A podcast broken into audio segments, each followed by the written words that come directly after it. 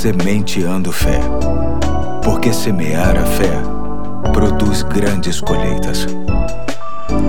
Aqui é o Pastor Eduardo, hoje é terça-feira, dia 24 de novembro de 2020, e quero começar uma nova série de reflexões que terá como tema Provérbios do Maior Mestre. Logicamente que o maior mestre aqui se refere a Jesus, que costumava expressar grandes verdades espirituais em frases curtas, fortes e sonoras, que, uma vez bem pensadas, trazem grandes lições para o fortalecimento da nossa fé. Quero começar então com o que está escrito em Lucas capítulo 8, verso 8, que diz: Outra caiu em boa terra, cresceu e deu boa colheita a cem por um. Tendo dito isto, exclamou: Aquele que tem ouvidos para ouvir, ouça.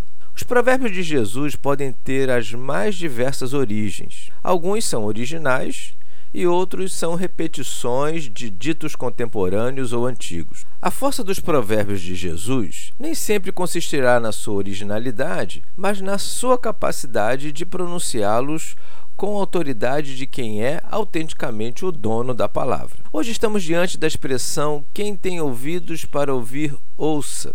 É um convite inédito na linguagem e na literatura rabínica, de forma que a autoria e composição deste provérbio, pelo que se percebe, é do próprio Jesus. Chega a apresentar uma certa ironia, pois todos têm ouvidos para ouvir. O contexto de Lucas 8, texto que li hoje, faz referência à parábola do semeador. Ali, certamente Jesus não estava querendo ensinar qualquer coisa sobre agricultura. Quando ele termina a parábola, ele usa a expressão quem tem ouvidos para ouvir, ouça. Querendo tão somente dizer o seguinte: procure entender o sentido da minha mensagem, não conforme sua capacidade intelectual, mas conforme a capacidade espiritual de cada um. Como assim? Recebendo a palavra com boa vontade, fazendo com que seus corações sejam como que terra boa que recebe a semente e assim produz muitos frutos. E assim tem sido até hoje, meus irmãos. Os homens e mulheres de Deus precisam ouvir a palavra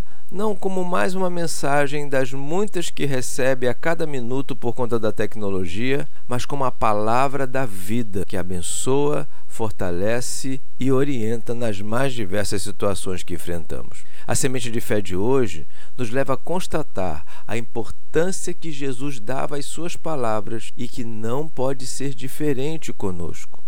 Hoje fico por aqui. Amanhã tem mais, se Deus quiser.